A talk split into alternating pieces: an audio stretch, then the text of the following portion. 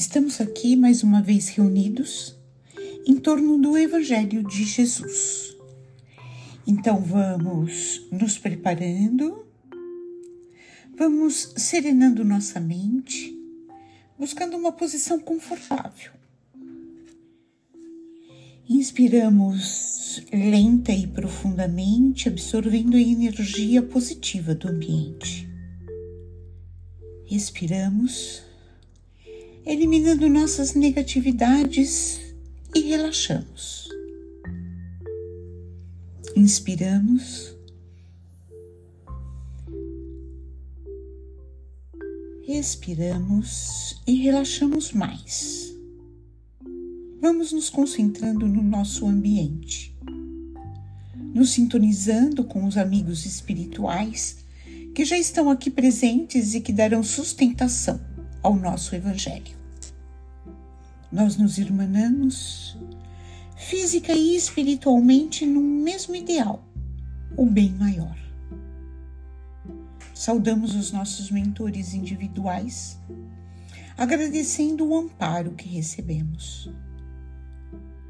Saudamos as equipes de higienização, proteção e defesa de ambientes.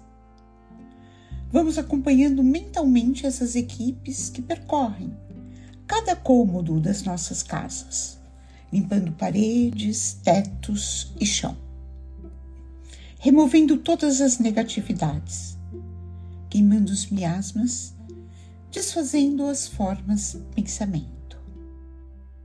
Nos ligamos em seguida ao mentor do nosso lar e aos mentores responsáveis pelo nosso Evangelho e suas equipes, agradecendo todo o auxílio e fortalecimento que recebemos a cada semana.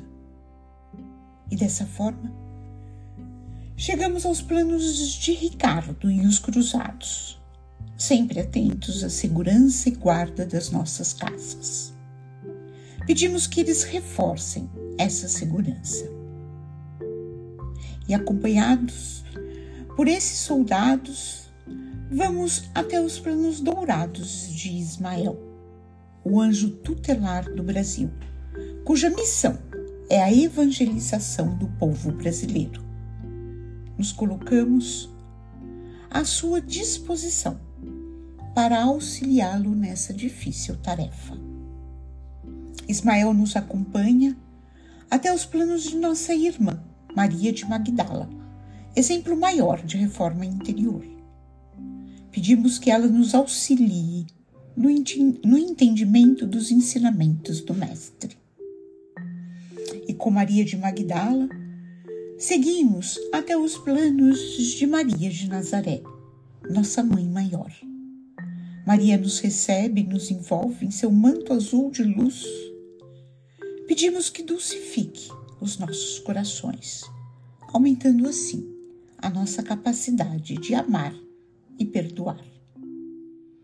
Maria nos convida para irmos ao encontro do Mestre Jesus. Ele já nos aguarda. Agradecemos ao Mestre pelos seus ensinamentos. Pedimos que esteja sempre ao nosso lado. Pedimos as suas bênçãos. E ele nos convida para irmos até o Pai Celestial, através da prece que ele mesmo nos ensinou. Pai nosso, que estás nos céus, santificado seja o teu nome, venha o teu reino.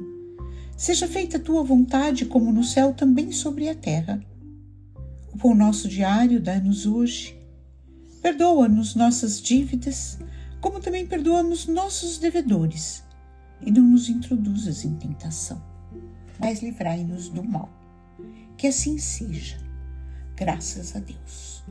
E dessa forma, Damos por aberto o Evangelho dessa semana, agradecendo as equipes espirituais aqui presentes. Pedimos que esses amigos fluidifiquem essa água que depois iremos beber e conduzam a leitura que faremos hoje para o nosso melhor aproveitamento. Estamos lendo o Evangelho de Marcos e estamos no capítulo 7. Paramos no versículo 23 e hoje vamos ler um relato que se intitula Cura da filha de uma cananeia. Esse mesmo relato encontramos no Evangelho de Mateus, capítulo 15, versículos de 21 a 28. Lembrando sempre que a base da nossa leitura é o Novo Testamento na tradução de Haroldo Dutra Dias. Então começa assim: Levantando-se dali, partiu para o território de Tiro e entrando em uma casa, não queria que ninguém soubesse, mas não foi possível ocultar-se. Todavia, uma mulher cuja filha tinha um espírito impuro, ouvindo a respeito dele, imediatamente veio e prosternou-se aos seus pés. A mulher era grega, de origem ciro-fenícia, e pedia-lhe que expulsasse o daimon da sua filha. Dizia-lhe: Deixa primeiro ser saciado os filhos, pois não é bom tomar o pão dos filhos e lançá-lo aos cachorrinhos. Em resposta, ela lhe diz: Senhor, também os cachorrinhos comem debaixo da mesa das migalhas das criancinhas. Disse-lhe: Por causa desta palavra, vai, o daimon já saiu da tua filha. Partindo para sua casa, encontrou a criancinha deitada sobre o leito e o daimon já tinha saído. Existem vários ensinamentos que podemos extrair desse episódio. Essa mulher de, de, de origem Ciro-Fenícia enfrenta obstáculos. E, lendo o texto, aparentemente a gente tem a sensação de que Jesus a rejeita. No entanto, ela persiste em busca de ajuda para sua filha, demonstrando uma fé inabalável. E isso nos ensina que devemos persistir em nossas orações e buscar ajuda divina, mesmo quando parecer que os nossos pedidos não são não estão sendo atendidos imediatamente. Primeiro porque é difícil a gente lidar com a rejeição. Então, quando a gente sente que a gente não é bem-vindo, a gente já tira o time de campo. E uma outra coisa é a nossa urgência nos nossos pedidos. A gente faz um pedido hoje, a gente acha que esse pedido imediatamente deve ser atendido. Então a gente não deixa é, as coisas acontecerem muitas vezes. Então, esse é um grande aprendizado dessa passagem. A mulher Ciro Fenícia, ela não era uma judia. Mas mesmo assim, Jesus a atendeu. Isso ilustra que o amor e a misericórdia de Deus não são restritos a um grupo étnico ou cultural específico.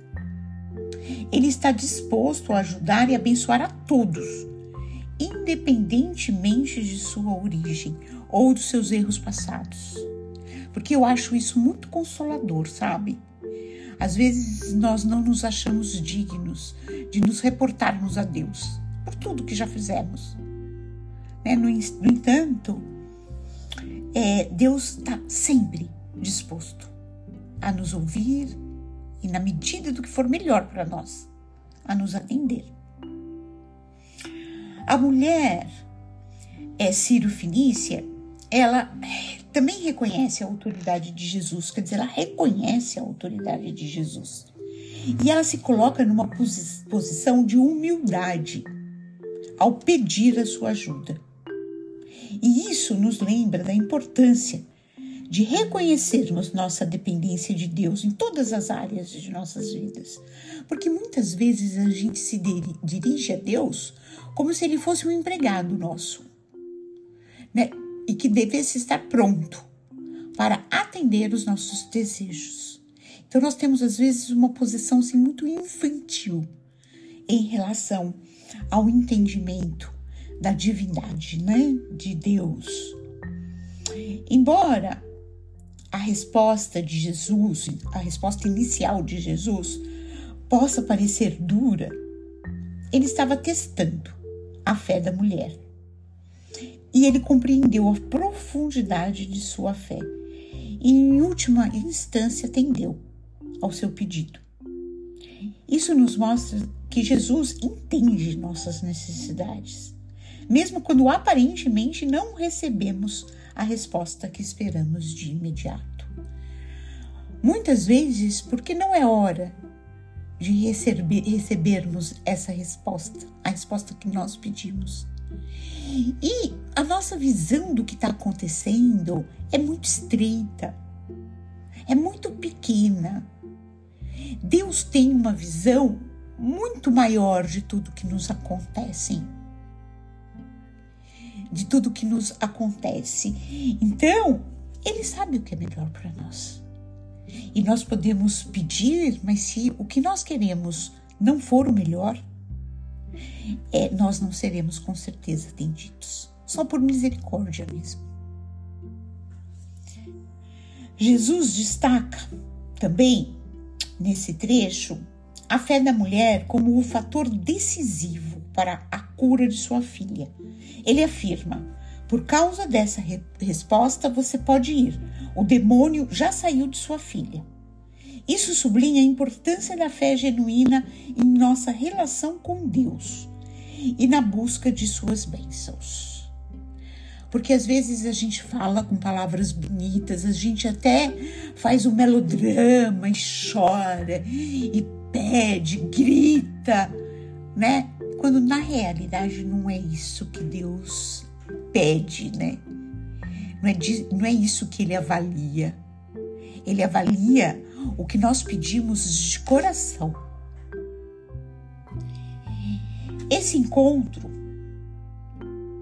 entre Jesus e essa mulher evidencia que o ministério de Jesus não está limitado a um único grupo ou localidade. Ele veio para trazer salvação e cura a todas as pessoas, independentemente de sua origem. Portanto, esses versículos, eles nos lembram da importância da fé. Eles nos ensinam humildade e persistência em nossa relação com Deus, além de destacar o amor e a compaixão que ele tem por todos os seres. Convidados que estamos para refletirmos sobre todos esses ensinamentos na próxima semana, podemos nos encaminharmos para a finalização do nosso Evangelho. Então vamos voltar à sintonia do seu início, vamos nos aquietando e deixando que um sentimento de gratidão invada todo o nosso ser. Procuramos dentro de nós o que temos de melhor, a melhor emoção, o melhor sentimento para vibrarmos pelo bem universal, pela paz na terra e boa vontade no coração de todos os homens. Vibremos pelo Evangelho, para que ele seja norma de conduta para toda a humanidade. Vibremos pelo Brasil, seu povo e seus dirigentes Vibremos por todos os sofredores, encarnados e desencarnados.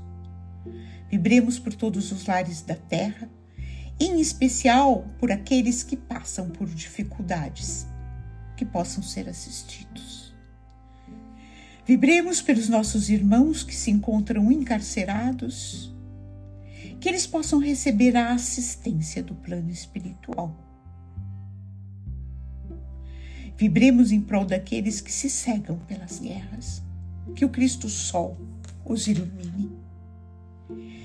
Vibremos pelos nossos irmãos desencarnados que chegam ao plano espiritual.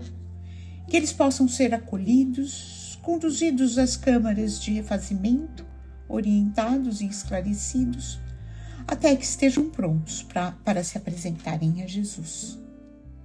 Vibremos pelos nossos familiares, parentes e amigos.